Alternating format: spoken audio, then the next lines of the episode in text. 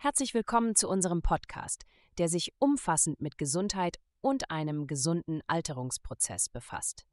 Heute werden wir uns mit einem wichtigen Thema beschäftigen, der optimalen Proteinaufnahme für Muskelaufbau und Langlebigkeit. Die optimale Proteinzufuhr ist ein kontroverses Thema in der Ernährungswissenschaft. Während einige Experten für Langlebigkeit eine geringe Proteinzufuhr empfehlen, plädieren andere Sportwissenschaftler für eine hohe Proteinzufuhr, um die Muskelkraft zu maximieren. In diesem Video werden wir die häufigsten Fragen zur Proteinaufnahme im Hinblick auf den Muskelaufbau und die Langlebigkeit beantworten und eine wichtige neue Studie vorstellen, die kürzlich veröffentlicht wurde. Wie viel Protein brauchen wir wirklich jeden Tag? Die allgemeine Empfehlung lautet, mindestens 0,8 Gramm Protein pro Kilogramm Körpergewicht zu sich zu nehmen. Dies ist jedoch nur die minimale Menge, die notwendig ist, um einen Proteinmangel zu vermeiden und nicht unbedingt die optimale Menge für unsere Gesundheit und Leistungsfähigkeit. Einige Langlebigkeitsforscher, wie zum Beispiel Professor Walter Longo, raten dazu, bei dieser niedrigen Proteinzufuhr zu bleiben. Sie stützen sich auf Studien wie diese aus dem Jahr 2014, die an Mäusen durchgeführt wurde. In dieser Studie wurden 25 verschiedene Diäten mit unterschiedlichen Anteilen an Kohlenhydraten, Fetten und Proteinen getestet. Überraschenderweise zeigte diese Studie, dass eine geringere Proteinzufuhr zu einer längeren Lebensdauer und einer besseren Gesundheit führte. Dieser Effekt wird auf ein Enzym namens mTOR zurückgeführt mTOR ist ein wichtiger Regulator für das Zellwachstum und den Stoffwechsel. Wenn wir mTOR aktivieren, fördern wir den Aufbau von Muskeln und Proteinen. Der Verzehr von Proteinen, insbesondere der Aminosäure Leucin, stimuliert mTOR stark. Die Hypothese ist, dass wir durch eine Verringerung der Proteinaufnahme die Aktivierung von mTOR reduzieren und dadurch die Lebensdauer verlängern können. Diese Theorie wird durch die Forschung an einem Molekül namens Rapamycin gestützt, das mTOR hemmt. Rapamycin hat gezeigt, dass es die Lebenserwartung von männlichen und weiblichen Mäusen um etwa 20 Prozent erhöhen kann. Rapamycin und seine Derivate werden klinisch eingesetzt, um die Abstoßung von Organen nach einer Nierentransplantation zu verhindern und bestimmte Krebsarten zu behandeln. Eine Reduzierung der mTOR-Aktivierung, sei es durch eine proteinarme Ernährung oder durch Rapamycin, scheint also eine überzeugende Idee zu sein, wenn man eine Maus ist. Aber unser Leben unterscheidet sich stark von dem einer Labormaus. Wir sind ständig Viren, Bakterien, Umweltverschmutzung und Angriffen auf unser Immunsystem ausgesetzt. Und in der realen Welt wollen wir die Resilienz optimieren.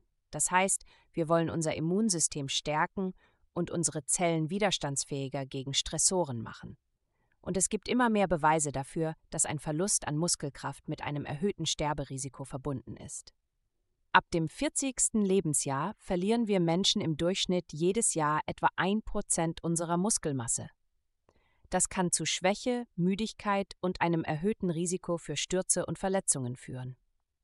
Um diesen Muskelschwund und den Verlust der Belastbarkeit zu verhindern, wollen wir daher die Muskelmasse und Kraft maximieren. Das bedeutet, dass wir in der Jugend unsere Muskeln durch Training und Ernährung aufbauen im mittleren Alter unsere Muskeln erhalten und im höheren Alter den Muskelabbau minimieren. Ein wichtiger Faktor für den Muskelaufbau und Erhalt ist die Proteinaufnahme. Proteine sind die Bausteine unserer Muskeln und liefern uns die Aminosäuren, die wir für die Reparatur und das Wachstum der Muskelzellen brauchen. Wir wissen aus mehreren wissenschaftlichen Studien, dass eine höhere Proteinaufnahme die Reaktion auf das Training verbessert. Das heißt, wir können mehr Muskeln aufbauen, wenn wir mehr Protein essen und gleichzeitig trainieren. Aber wie viel Protein brauchen wir genau, um die Vorteile des Trainings zu maximieren?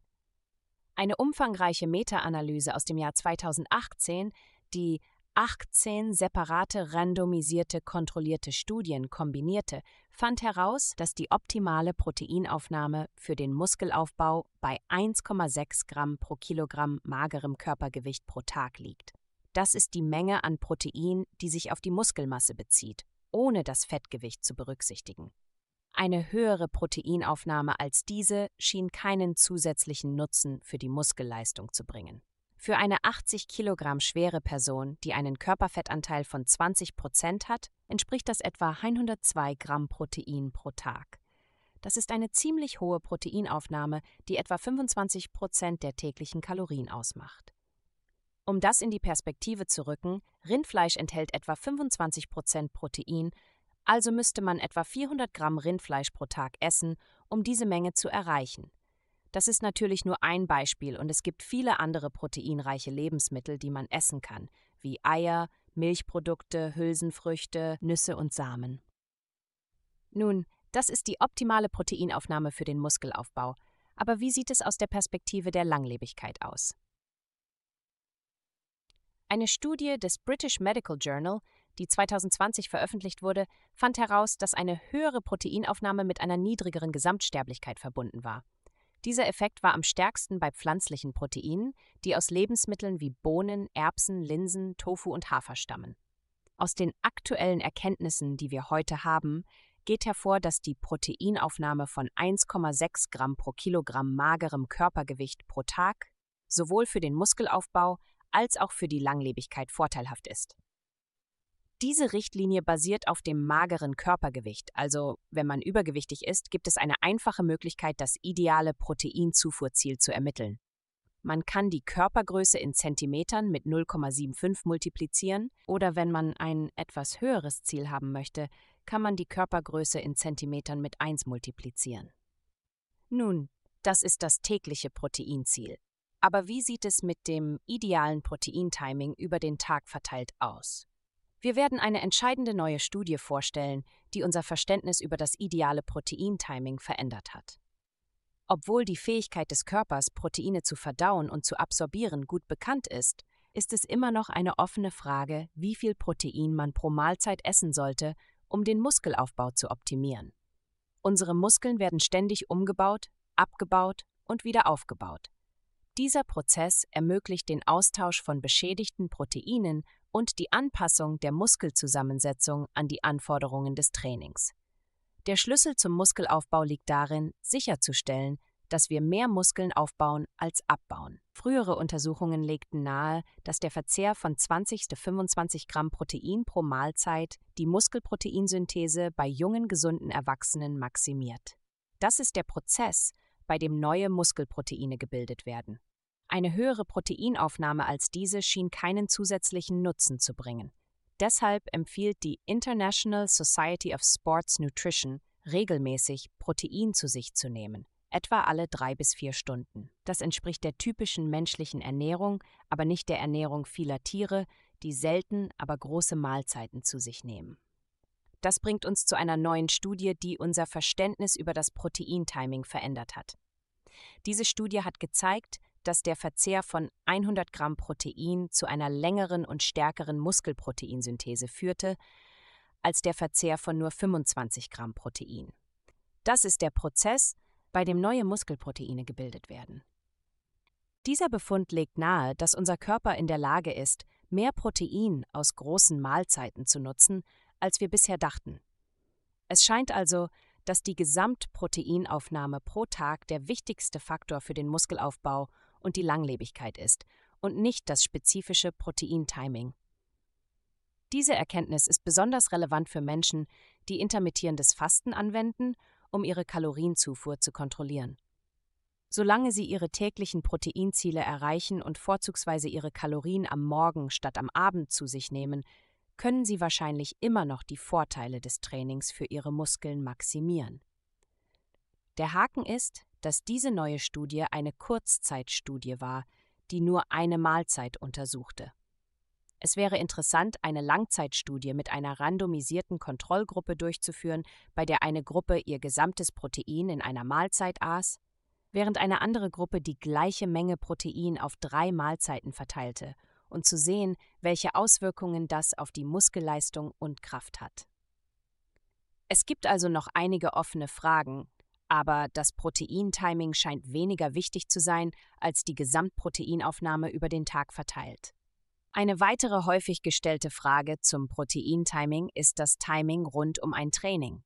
Früher glaubte man, dass man innerhalb von 30 Minuten nach dem Training eine Proteinmahlzeit essen muss, um den Muskelaufbau zu fördern. Aber aus den neuesten wissenschaftlichen Erkenntnissen geht hervor, dass es auf die Gesamtproteinaufnahme am Tag ankommt und nicht auf den genauen Zeitpunkt rund um ein Training. Was sind also die besten Proteinquellen? Nun, bei der Auswahl der Proteinquellen ist es wichtig, ihren Gehalt an Leucin zu berücksichtigen. Leucin ist eine essentielle Aminosäure, die eine wichtige Rolle beim Anstoßen der Muskelproteinsynthese spielt.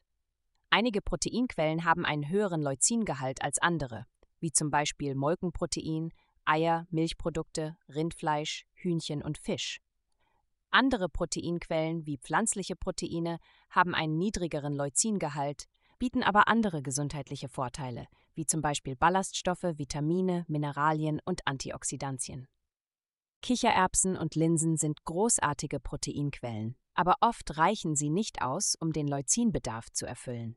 Wenn das bei Ihnen der Fall ist, könnten Sie auch pflanzliche Proteinpulver in Betracht ziehen.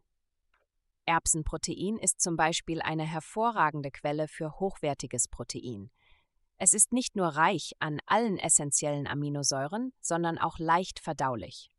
Sojaprotein ist ein weiteres pflanzliches Protein, das alle essentiellen Aminosäuren enthält.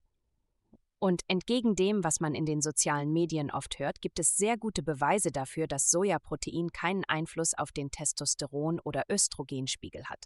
Sie könnten auch Protein aus braunem Reis probieren. Obwohl es weniger Leucin enthält als Erbsen- oder Sojaprotein, kann es besonders vorteilhaft für seine leichte Verdaulichkeit sein.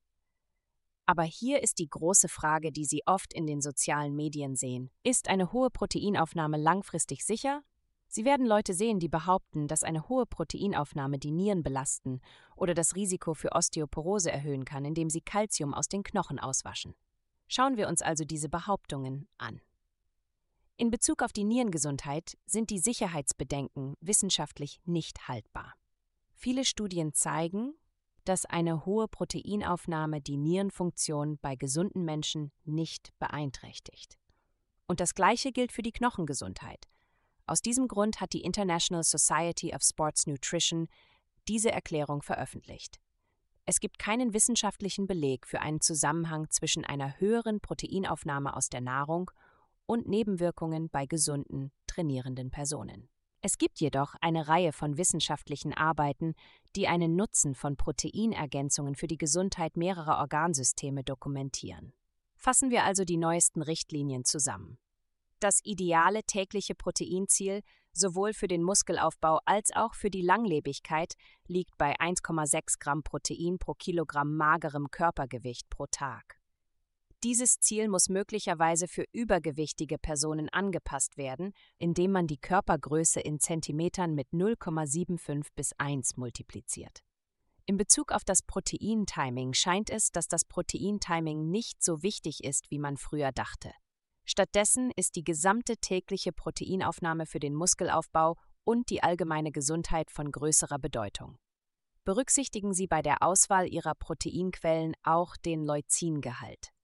Tierische Proteine haben einen höheren Leucingehalt. Wenn Sie also pflanzliche Proteine essen, müssen Sie möglicherweise Ihre Gesamtproteinaufnahme erhöhen, um die gleiche Leucinaufnahme zu erreichen. Das war es für die heutige Episode. Bleiben Sie dran für weitere spannende Erkenntnisse aus der Welt des gesunden Alterns. Wir wünschen Ihnen ein gesundes und glückliches Leben. Bis zum nächsten Mal.